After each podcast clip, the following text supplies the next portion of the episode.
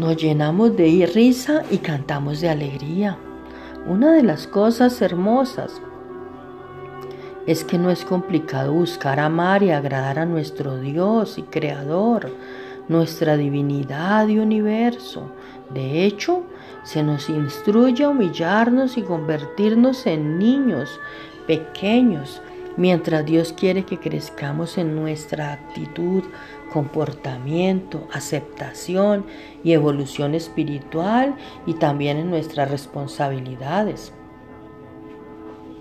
Al mismo tiempo quiere que seamos como niños en nuestra dependencia de Él y en nuestro deseo de estar cerca de Él. Una característica de un niño es que se divierte sin importar lo que haga. Se las arregla para encontrar una manera de pasar un buen rato.